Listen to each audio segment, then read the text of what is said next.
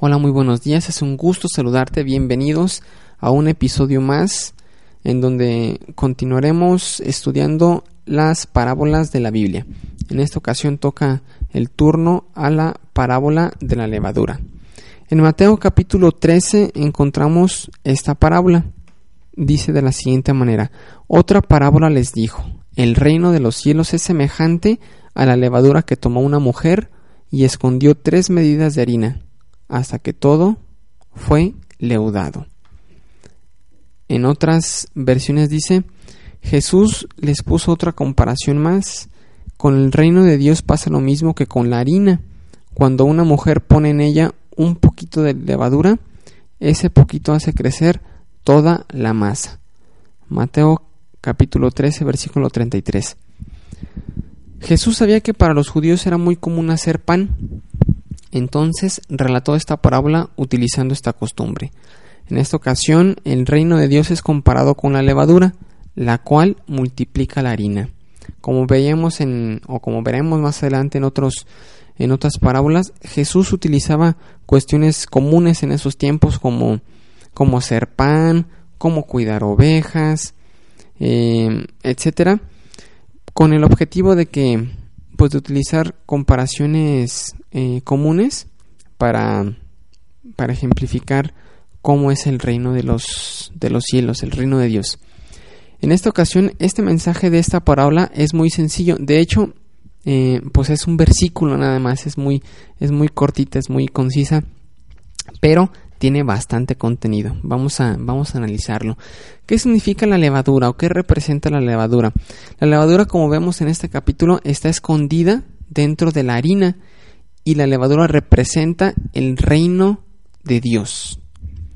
Y, por otro lado, la harina representa eh, un país, una comunidad, una familia.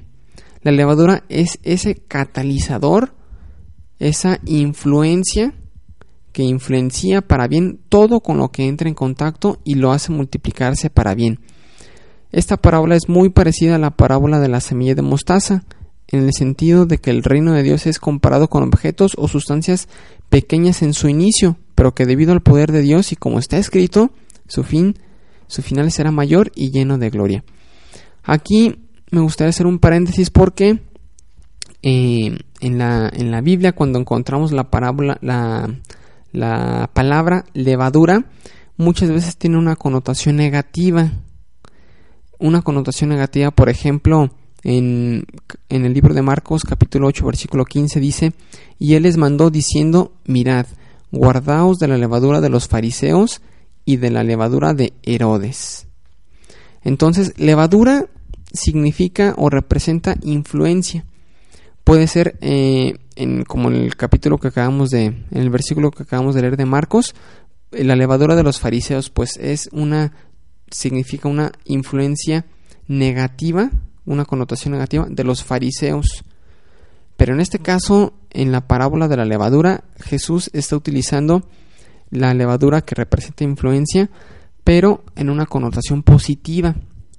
Es decir, que, que en cuanto la la levadura entra en contacto con la masa, pues tiene una influencia positiva porque la hace crecer. ¿Sale? En el Antiguo Testamento la masa fermentada era una ilustración acerca de la influencia. La levadura de los fariseos, como acabamos de, leer, incluía sus falsas enseñanzas y su comportamiento hipócrita. La levadura de Herodes era su conducta inmoral y corrupta. Dice en Mateo 16, 12. Entonces entendieron que no les había dicho que se guardasen de la lavadura del pan, sino de la doctrina de los fariseos y de los saduceos. En Lucas capítulo 12, versículo 1. En esto, juntándose por millares la multitud, tanto que unos a otros se atropellaban, comenzó a decir a sus discípulos, primeramente, guardaos de la lavadura de los fariseos, que es la hipocresía. Eh, esto es en, en sentido negativo, pero en la parábola de la levadura estamos hablando de la levadura como una influencia con sentido positivo. En conclusión, a qué o qué es lo que Jesús nos quiere enseñar a través de esta, de esta pequeña parábola. La levadura es influencia positiva y la harina representa tu comunidad, tu familia, tu país, etcétera. La levadura es una pequeña una pequeña porción que se esconde dentro de la harina, pero que cuando entra en contacto con la harina se esponja, se leuda. En conclusión, posiblemente la iglesia en la que asistes es pequeña o el grupo de cristianos con los que te reúnes es reducido. Pero recuerda que así como la parábola de la levadura es una cantidad pequeña influenció toda la harina. Entonces imagínate que la levadura es esa iglesia pequeña o es ese grupo pequeño de cristianos con los que te reúnes.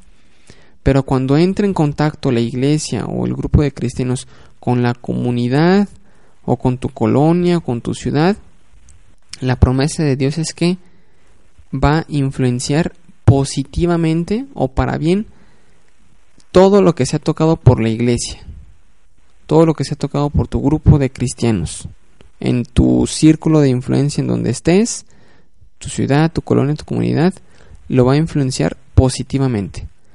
Ese fue el mensaje para sus discípulos y es el mensaje que Dios nos da ahora.